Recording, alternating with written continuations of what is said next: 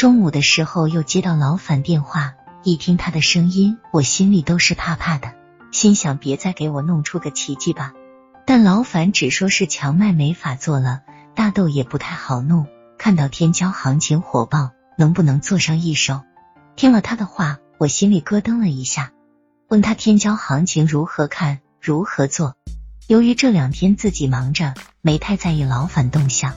天骄交易日在网上远程交易点进行，老反说他大豆不太好弄。难道这两三天老反给我交易了一大堆大豆？可交易软件上没显示，也没见结算单呀，不清楚是什么意思。老反对天骄的见解是，天骄已突破一万六千元每吨，到了天高任鸟飞的地步。他个人认为将会创历史新高，甚至一万八千元每吨只是中途驿站。听着他乐观的情绪，我耐住笑说：“你如果想做也可以，只能做一手。回头我给营业部打过招呼，你就做吧。”放下电话，我又拿起电话通知郑州营业部，允许老反交易一手天骄。但当天下午老反并没有交易。晚上再看 PM 图时，发现虽然连续两天天骄上扬行情，但 PM M 却始终掉着头往下走。乖离值竟然达到从未见过的大数值，这更加坚定了我看跌的信心。四月三日，荞麦三零五合约涨停板一千七百二十一元每吨，开盘后在远月难以涨停的影响下，终于开始松动了，在一千七百一十元每吨至一千七百二十一元每吨之间反复震荡。我斩仓不斩仓呢？觉得还得由老反当家，人家交易的单子吗？我出了人家平仓没单，该如何理会？已经亏了就亏吧，朝五千元亏损上做准备。三零六天交倒是见到一万六千一百九十五元每吨了。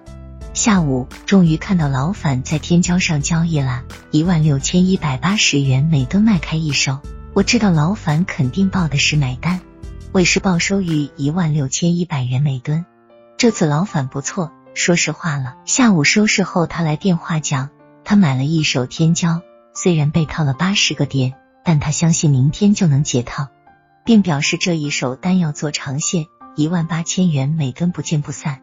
但是他确实又反了，四月四日以一千六百零二元每吨低开，当日跌停板了，老反被套住了。趁着一万五千五百九十五元每吨跌停价被瞬间打开，我报一万五千六百一十元。每吨将锁仓用的多单全部平仓，只留一万五千五百元每吨的空单了。玉姐担心问我再拉上来怎么办，我说不会了，多头逆势拉升，而自我保护的目的已经达到了。玉姐说她不信，我说有老反为证，一般不会错的。其实我是更相信交易纪律。四月五日周六一大早还不到八点，就接到老反的电话，老反说找我聊聊。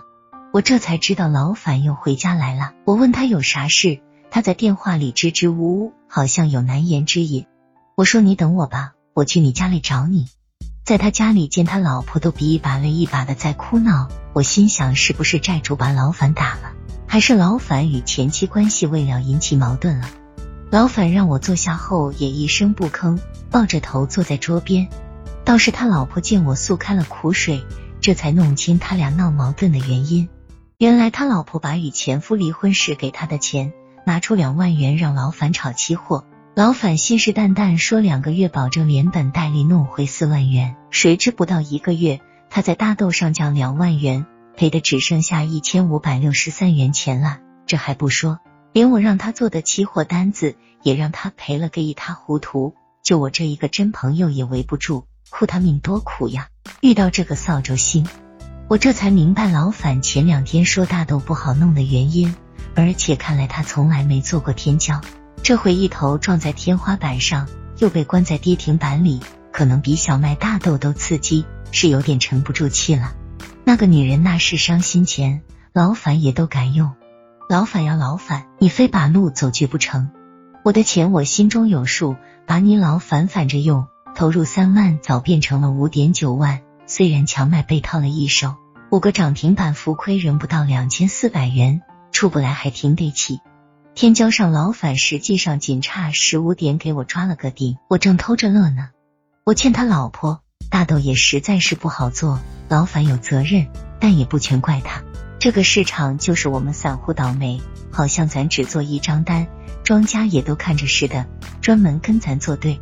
老反说就是就是，明明行情该这样走，可散户哪怕只下一手单，行情立马变了。庄家真是连一手单也看上了。